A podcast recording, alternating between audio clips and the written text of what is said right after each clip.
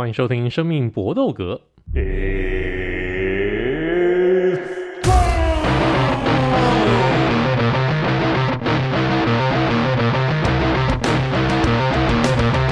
我们的 Podcast 专注在 UFC 和 MMA 综合格斗上面，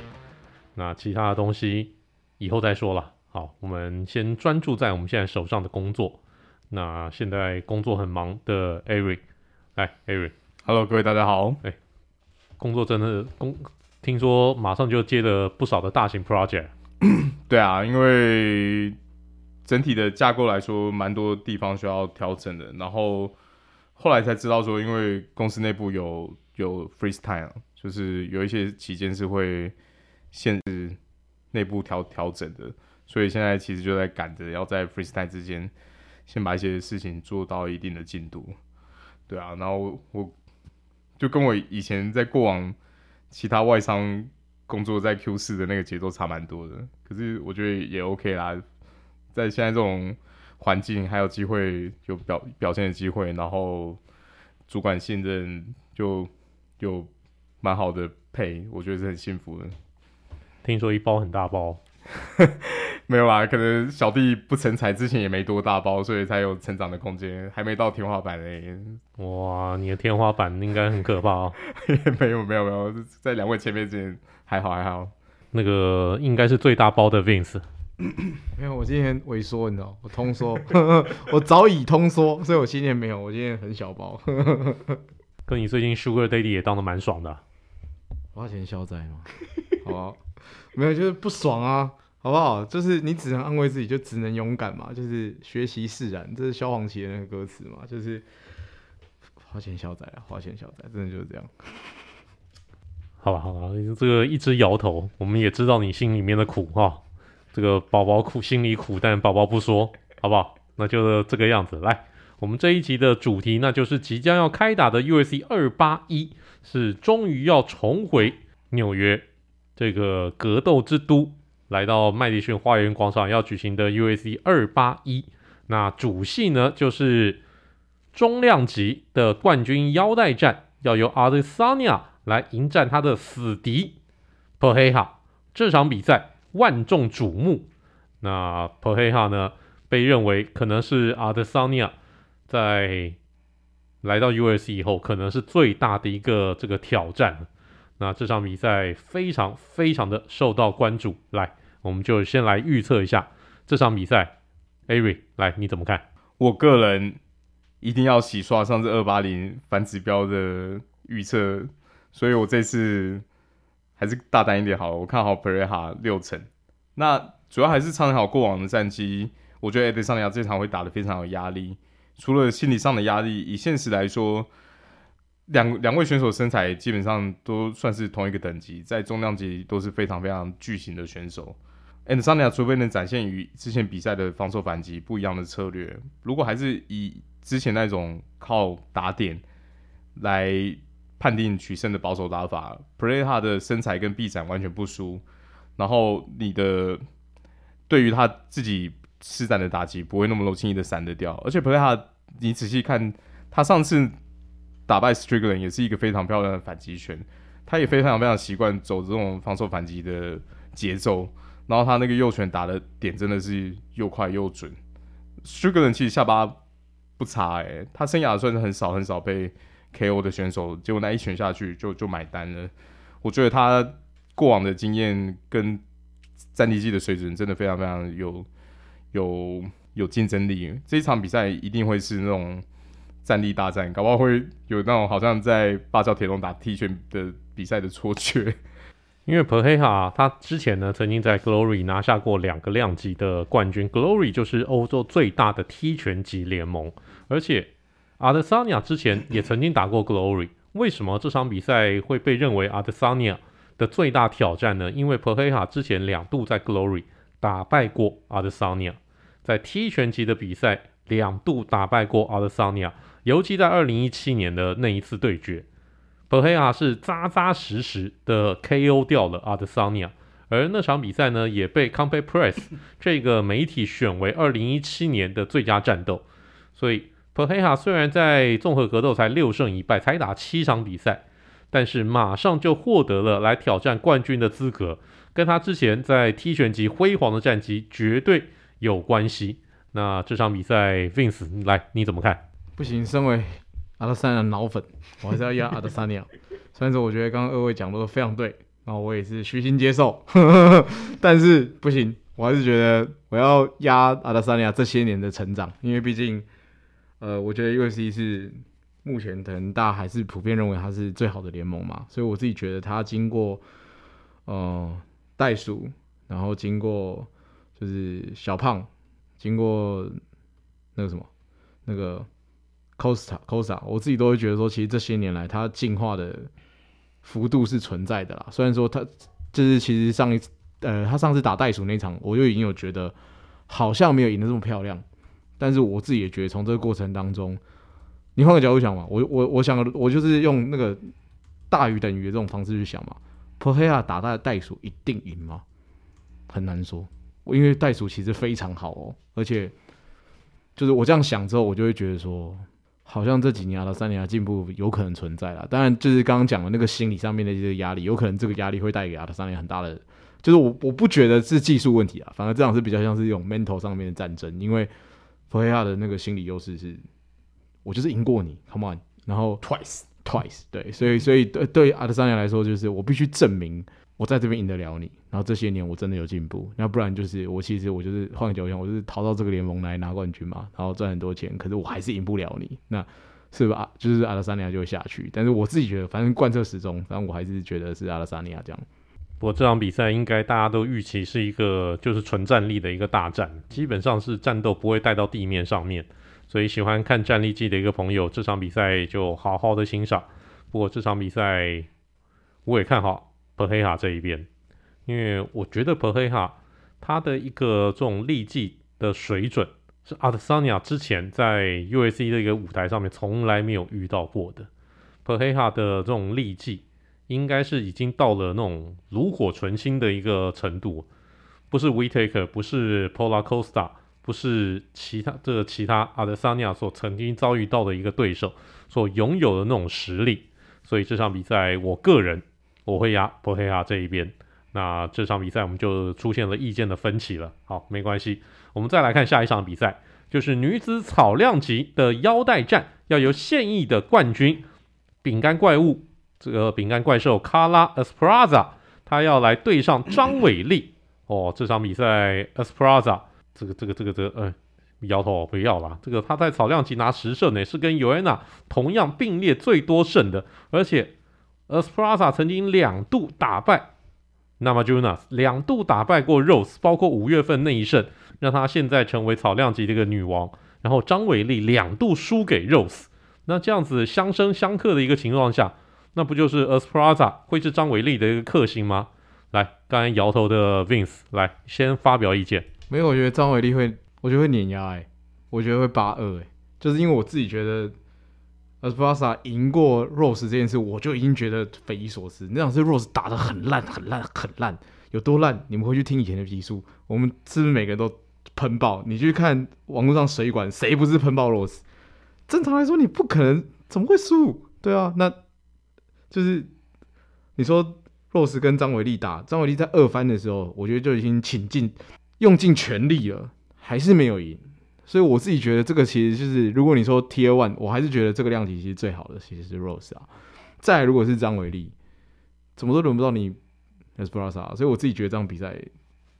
Esparza 撑不过张伟丽的拳头啦。然后反正你也结婚了嘛，脸也漂亮了嘛，可以可以下去了。所以我自己还是觉得张伟丽会赢这样。Avery 呢？你同样的看法吗？对啊，我也是比较看好张伟丽。因为我觉得上一场 Esparza 会赢 Rose，主要还是 Rose 的策略跟临场表现都烂到不行，并不是 Esparza 表现有多好。那我觉得张伟丽近期的比赛有展现他除了战力以外的技能包，他其实现在 takedown 跟地板的控制都进步很多。那在他配上他本来就在量级是超规格的体能，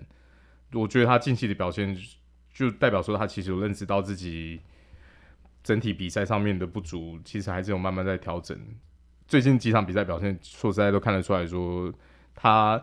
这些技术上面进步也带给他更更好的自信心。他不会像以前就是真的被打到急了以后，就是开始直接把转速吹到全开，那种防御心态导致说会让自己的攻击步步调变得很暴冲。现在就真的是按部就班的把自己的策略贯彻执行，我还是比较看好张伟丽有办法获胜。看起来 Henry Cejudo 真的教的不错哦。那张伟丽六月份的时候呢，打到这个尤安娜退休。那这场比赛我也看好张伟丽了，因为我我觉得在身在身材上面，张伟 Esparza 在草量级算是小只的，他只有一百五十五公分。单单就距离的控制来讲，张伟丽应该就是碾压 Esparza。Esparza 靠的是什么？靠他脚力底，靠他脚力的一个这种功底来压制对手。但是张伟丽的一个力量，我觉得 Esparza 根本没有办法，没有办法控制住张伟丽。如果到地面上面，反而应该会是张伟丽能够控制 Esparza。你张伟丽他现在脚力的一个进步幅度，我看好张伟丽在各方面都是胜过 Esparza 的。所以这场比赛，我甚至觉得张伟丽说不定三回合之内就收拾掉了 S plaza。那这是我们三个人的这个一致看法，都认为张伟丽能够获胜。就看看最后到底是我们被打脸还是怎么样。来，我们再预测下一场比赛，轻量级的钻石 p o r i 跟空降仔 Michael Chandler 的大战。这场比赛也许会是这个 Fight Card 当中最暴力的一场比赛。来，这场比赛的这个预测，我们先请 Vince 来先发表一下意见。这场比赛，我觉得不会有人被 KO，就是，但是如果你问我说谁会赢，我还是觉得钻石会赢，因为我觉得在我心目中啦，就是这现在目前这个量级的纯力技型的两座山，就两座尖山，就是 Gage 跟 Poirier，他们的流派有点不一样，就是一个是就是。啊，你其实很像，可是 Gage 更更像大炮。然后我觉得 Poirier 的组合拳打得比较好，比较准，也很重，但是比相较起来没有 Gage 这么重。然后 Gage 也是高转速，但是 Poirier 比较也是高转速，但是没有到到 Gage 这么极端啊。那你说他跟 Chandler 打，我不觉得 Chandler 的拳会把他敲到都是血，但我不觉得会把他敲到。就我还是不觉得会把他靠到，就是尤其在圈德跟 Gage 那场打完之后，如果你只是在三回合里面没有优势，你跟我说打五回合，我可能会觉得说哇，全德有可能在第四回合的时候把 Pory 用到没力气了，然后可能几个大拳打下去，就像是他当初打 Gage 一样，然后 Gage 后面其实有点晕，可是问题第三回合了没有用了，来不及了，对，然后你这种就是有点这种换血流的打法，对不对？来啊来啊来输一下，你可以有下一场比赛，观众会很喜欢你。但你不会赢得比赛，所以我自己还是觉得 Pory 会赢这样。Ari 也觉得 Pory 会会获胜吗？对，我也是比较看好钻石的。这一场 Fight Card 是整个 paper View 里面我最期待一场比赛。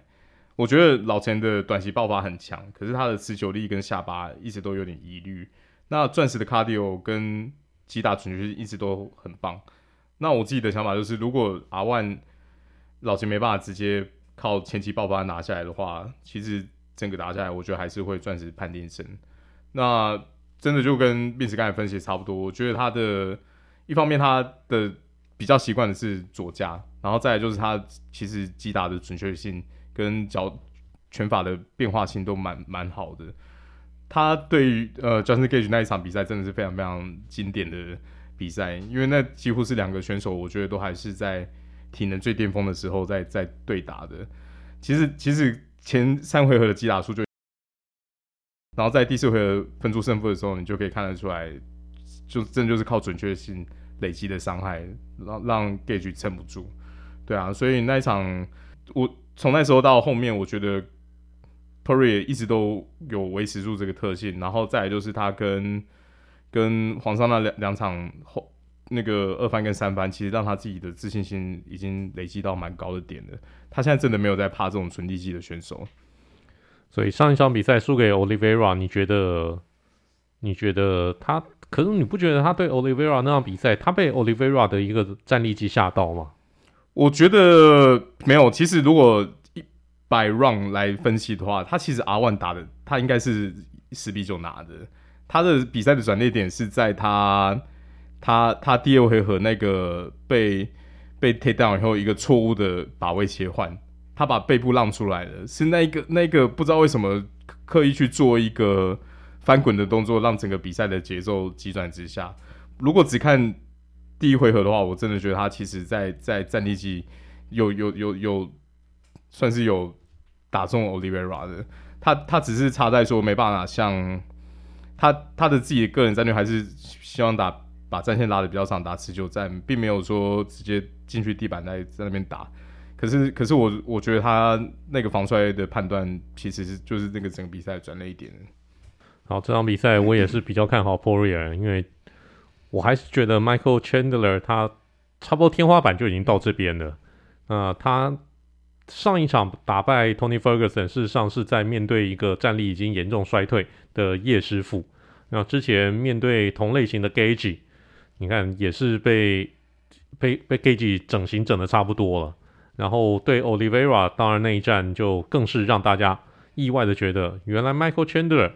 他的一个战力技是会出现一个严重弱点的，所以这场比赛我们三个人都一致看好 p o r i e。好，这个希望我们能够顺利过关。来，我们接下来这场比赛是雏量级的 Frankie Edgar，这个四十一岁的老将真的是武痴诶，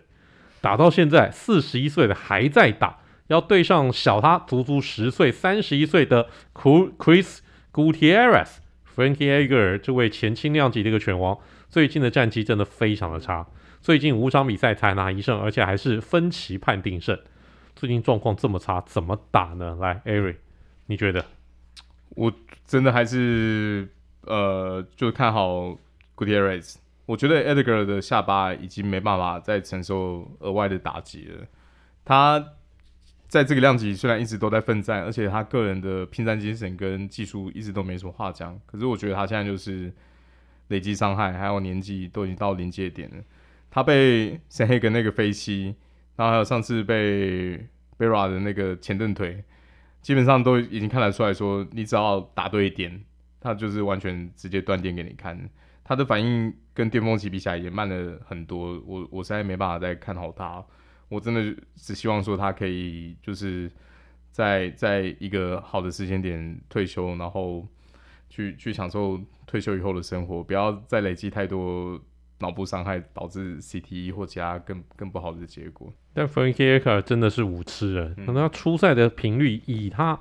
这个这个年纪，他出赛频率真的超超频繁的。对，而且他他也没有操纵过，他他的体格控制真的非常非常好，只是只是现在那个下巴的脆度 实在是实在是没办法。我相信这场比赛。会看好 Frankie Edgar 的人应该不多。那 Vince，你你你看好哪一边？我也是看好 Gutierrez，因为我觉得你去看他，我我是看两个嘛，就是刚刚 Edgar 不用讲，就是我自己觉得完全认同刚刚 Eric 讲，我觉得他这些年他的累积伤害其实是超乎我们的想象，就是而且他真的老了啦，四十一岁了，拜托一下好不好？就是多少选手都在三十几岁当打之年，可能就是一次比赛之后，他那个状态急剧下降之后就没有合约了，然后。他的出赛频率又这么高，然后累积伤害那么多，然后再加上他的对手不列斯就是他的，他虽然说身高比较高，但是他其实手没有比 Edgar 长到哪里去。但是你去看他的打击风格也是非常强悍，然后输出超满，所以我自己觉得 Edgar 应该会被，我觉得不用打满三回合，诶，我觉得他有可能第一回合，呃，第二回合应该就会被收掉，就是吃到一个重拳，然后就下去，就是那只是不晓得 Edgar 的合约怎么样啊，也许。就是一样嘛，这种这种老将都是这样，就是且看且珍惜，说不定就明年或者是后年他就不在这个联盟里面了，对啊，所以可但是比赛很残酷，就这样嘛，我还是觉得 c o r t e 会赢这样。这场比赛，我相信我们大家应该都是看好 Gutierrez 的一边呢、啊，因为 Frankie 最近的一个竞技状况实在很难让我们再把钱压在他的身上，那只是希望 Frank a g e r 反正那个。都已经开道馆了嘛，这个道馆就好好经营就好了。这种上擂台来比赛的一个事情，就交给说不定你教出来的一个徒弟，能够代替你上场，你在旁边当这个教练，也许会是对 Frankie Edgar 比较好的一个选择。来，这场 Bantamweight 的一个比赛，感觉就是要让 Gutierrez 打中排名内的一个对手，让他上位的感觉就是这个样子。看看 Gutierrez 在 Bantamweight 上位以后，能不能来一波连胜。来，我们 Fight Car 的最后一场比赛是轻量级 Dan Hooker，这个已经要沦落到现在要打一个排名外的一个选手了。但这场比赛我也觉得是要安排给他的一个对手，二十六岁的秘鲁选手 Pues，，让他上位的一场比赛。那 Dan Hooker 会不会就成为这样子一个这个箭靶呢？来来来来来，我们先请 Vince 来发表一下意见。我自己觉得啦，Dan Hooker 跟那个有点像，他现在真的有点像是守门员的状态，就是他的他曾经也是很好的选手，可是他老前那场。莫名其妙一击必杀之后，我觉得他的状态也是掉很多诶、欸，就是我不知道我们近年来播了很多选手，像夜魔也是，就是都有一种输一场，或者 Jose Aldo 也是，就输一场之后，他们那个状态就是断崖式的下降，就是你不晓得到底是因为我不觉得他们的生理有受到这么大的影响啊，就是都好像是心理的问题，然后会让你好像就是你本来赖以为生的技术，然后被人家看破，然后就发现干好像每个人都可以对你做一样的招数，然后可是你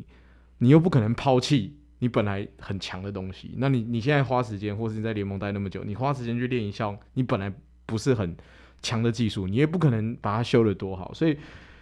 我自己觉得这场比赛，我还是觉得 Puelles 会赢啦。而且刚好他的战斗风格，就是他又比较接近巴楼，就是是地板技。虽然说我上网查，其实他好像最早的这个这个战斗风格不叫做巴楼，是他跟巴西柔术是同时发展，但是他是比较偏，也是反正简单说是地面技啊。那以往 Dan Hook 碰到这种型的选手，我操，他们就是落赛到爆，所以我自己就觉得，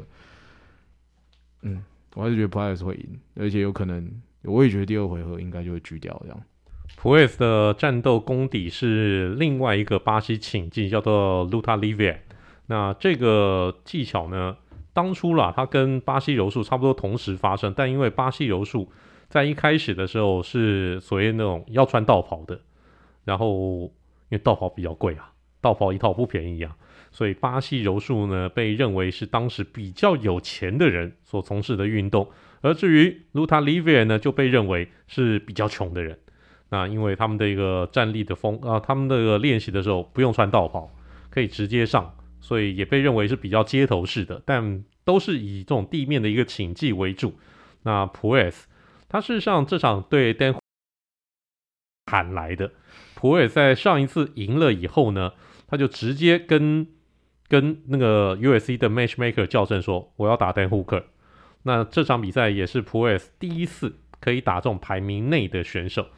那他其实，在喊的时候，Dan Hooker 还是在排名前十的选手，但 Dan Hooker 现在排名已经掉到第十二名了，所以感觉就是 U.S.C 要看看普 s 是不是有进到排名内的一个可能。来，Eric，你怎么看这场比赛？这场比赛我我也是看好 p u e s 我觉得就是纯粹是拳风相克啦。但 Hooker 我觉得他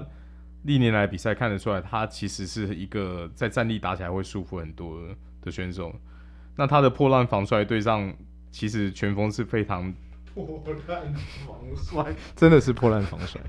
非常激进的 takedown 跟尝试降服的 Puelles，我觉得非常有可能复制对上小爽那一场被秒杀的结果，因为说实在他。在地板的时候，真的很容易会进入那种手足无措，就不知道该如何是好的状态。而且，而且他蛮有踩，在不管是轻量级或雨量级，其实都算蛮大只的。可是他只要 一被 take down 以后，要起身的动作，就看得出来说：哇，你你怎么要找到支撑点起身都这么这么这么难啊？那 Puelles 他前面几场比赛就看得出来，他。非常非常喜欢用傻米绳结束比赛，他抓到一个把位不行，他就赶快像蟒蛇在身上就在绕，一直在寻找说我可以把你什么关节拉出来扭转，然后拉伸，就是就是一个非常热衷用 submission 结束比赛的选手，所以所以我觉得这场胡胡克假设说又不幸被拉到地板的话，会打非常非常不舒服。普瑞斯他其实在二十岁的时候呢，就已经参加了 Ultimate Fighter 的拉丁美洲第三季的一个选拔赛，一路打到冠军决赛，最后才输掉。但是在输掉那场冠军决赛以后呢，他一波五连胜，现在又冲上来。那他在生涯呢十二场胜利当中，有七次是用降服胜来打败对手。这七次的一个降服当中，四次是用 knee bar 这一招，也就是他非常会。对针对对方的一个脚步来做攻击，那 Dan Hooker 小心啊，脚也很长。嗯，对对对对对，很脚很长的一个意思呢。当然你很容易踢到对方，但是也很容易被对方抓到。嗯，所以一旦到了地面以后，普尔斯我相信应该会想要扭断 Dan Hooker 的一个脚。那这场比赛我们三个人应该都是一致看好普尔斯可以轻松获胜，而且应该是不会靠裁判的一个判定啊。应该就是普尔斯提前用降服剂来打败 Dan Hooker，这个就是我们今天对 UFC 二八一所做的不负责大预测。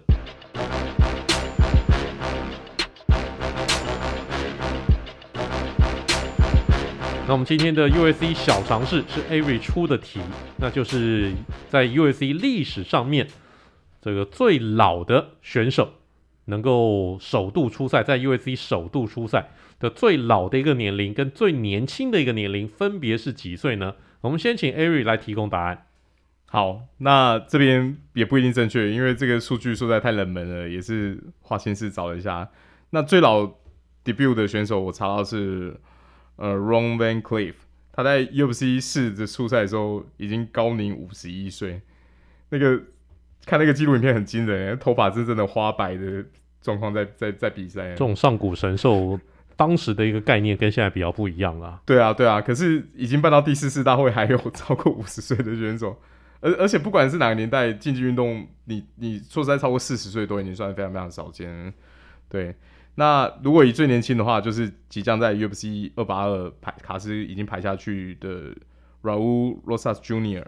也是在前面一阵子的 Dana White Contender Series 有非常惊人的表现被签下来的。他被签下来的时候，甚至还未满十八岁，是十七岁多。那如果他在二八二出赛的时候，就是刚满十八岁没多久，他就是一。如果在二八二出赛，已经笃定是最年轻 debut 的选手。那就不知道两位那个最老的有没有要分享一下？来，这一次。我最老的我是没查到啊，最年轻的我一样，但最老的我真的没查到，因为我们我我们之前接受真的就是你要讲到上古才才知道，就是对，就是要一个一个名单对啊对啊，对，因为因为我最老的冠军我记得我们讲过嘛，就是 Randy Couture，哎啊老最老的冠军呢 t a s h a r a 吧，对了，Teixeira 这个冠军，对啊对，然后然后最老的选手我是真的没有查到，我不晓得伟林哥这边有没有。上古神兽那一趴我没有查到，我查到的是一个近代的一个选手，嗯，那就是也常常会在功夫电影当中出现的康利，这位越南选手，嗯，诶，他有打打 UFC 吗？他有打 UFC，嗯，他三十九岁的时候第一次站上 UFC 的擂台，哦，也是超老的，对，但可是他，你看他出现的时候是在二零，我记得是在二零一零年左右，已经算是有一定发展规模了，但 UFC 已经是全世界最大的一个格斗联盟了，嗯，当时。康利能够以三十九岁的一个高龄，能够首度站上 UFC，当然跟他之前在各方面的一个格斗界所累积出来的一个经验有关，嗯，所以 UFC 才决定要签他。然后康利后来在 UFC，当然他生涯打的并不长，在 UFC 待的时间并不长，但是他后来在 UFC 退休以后，他还是继续打各种的一个格斗赛，也继续在电影当中这个演出。那这点呢，就这这这是我查到的，但五十一岁真的吓到。所以这个这边我要推推荐一下，大家可以去找一下一个叫 John Williams 的人，他是一个加拿大的的的选手，你知道，他他现在都还在打比赛哦。大家猜猜看，John Williams 先生现在几岁？七十，七十岁还在打比赛，所以真的，大家推荐我推荐大家去看一下 John Williams 先生，真的蛮有趣的。然后在 Raul Rosas Jr. 之前，最年轻的一个选手是 Dan Lawson，就是 Joe Lawson 的弟弟。他在 UAC 第一次站上 UAC 的一个擂台的时候是十八岁又一百九十八天。除此之外呢，哎，大家知不知道大麻 Nick Diaz？他其实站上 UAC 擂台的时候也很年轻，才二十岁又五十五天。然后 Robbie Lawler 也很年轻，二十岁又五十一天。另外还有一个曾经是白大拿干这个干儿子的 Sage Northcutt 也很年轻，十九岁也有两百一十六天就站上了擂台。所以，我们刚才讲到这些这个年轻的一个选手，当然你年轻就站上擂台，不表示你未来的一个前途就是一片光明。那我们就看看 Raul Rosas Jr. 能不能以他这样子的话，在二八二要出赛的话，那他这应该就是十八岁又一个多月左右。呃，我们祝福。好 Raul，希望他能够有一番好表现。这个就是我们今天的 USC 小尝试。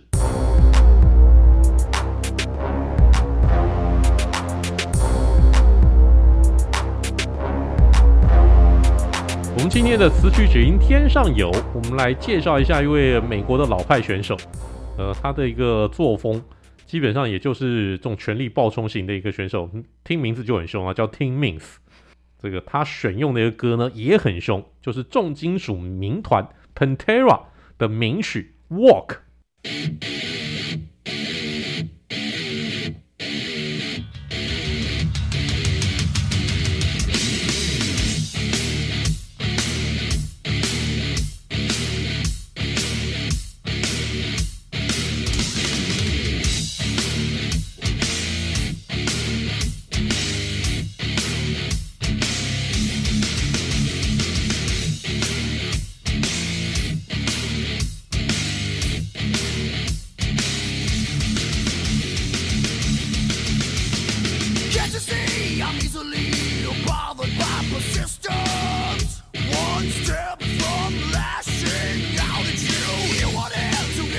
歌绝对是这个 USB 的，呃，应该说那个重金属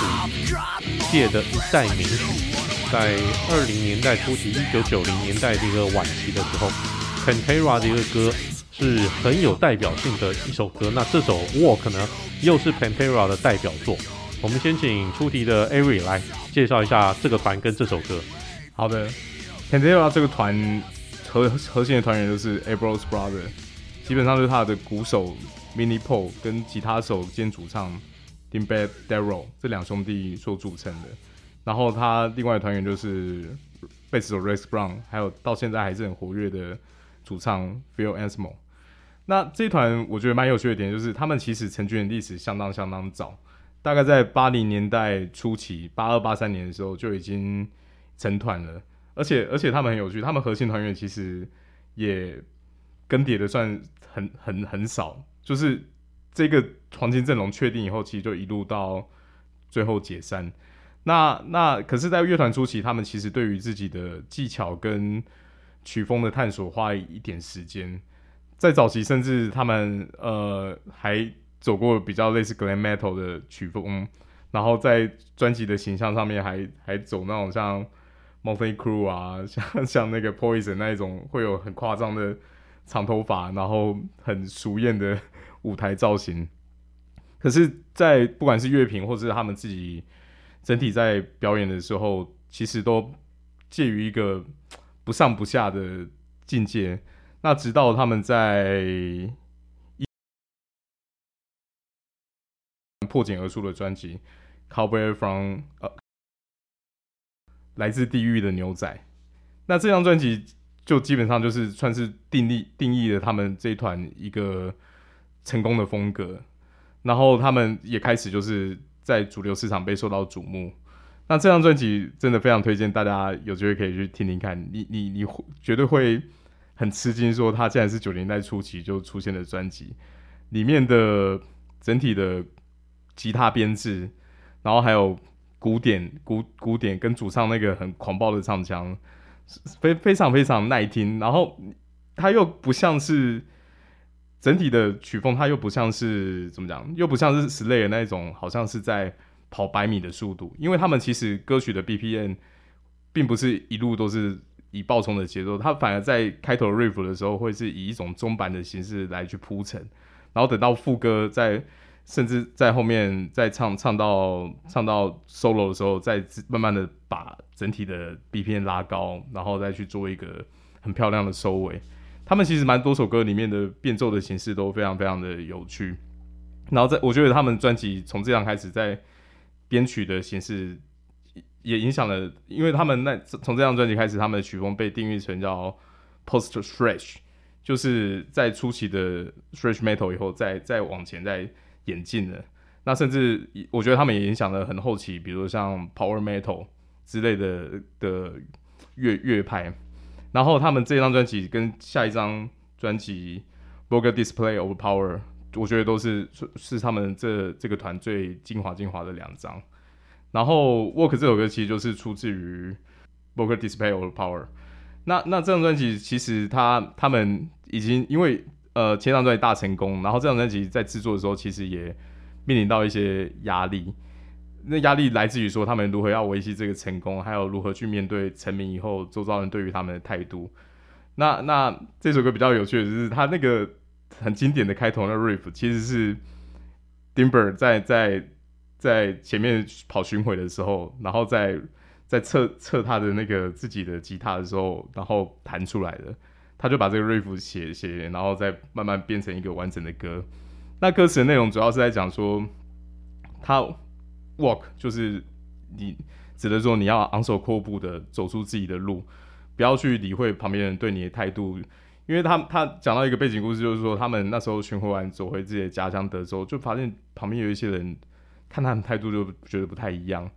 一方面觉得说哦，你现在红了多多多不会多红了，是不是就是已经是那种老舌歌手 style 啊？不知道这个就是天王巨星的 style 了，然后是不是跟跟以前相处起来就不一样？那他们自己的想法就是说，虽然打拼了很久，这个他们是他们想要看到结果，可是也不代表说他们已经是迷失了自我，已经跟从前来说不一样了。你不应该就是只是凭借着成功去定义了我们变成什么样的人。那所以歌词里面其实就很有那种对抗的态度，他们就是坚持走自己想要的路。这这这首歌其实。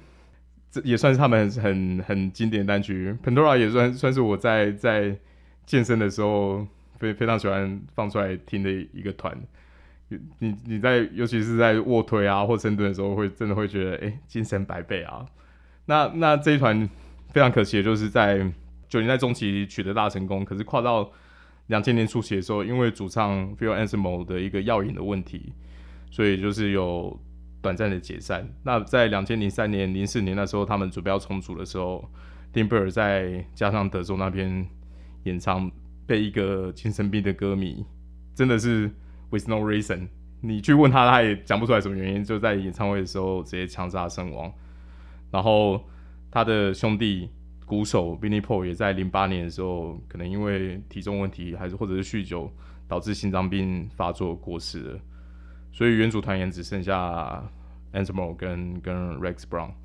那近期看到的消息是说，他们其实有找一些大咖乐手，好像 Dave Lombardo 还有还是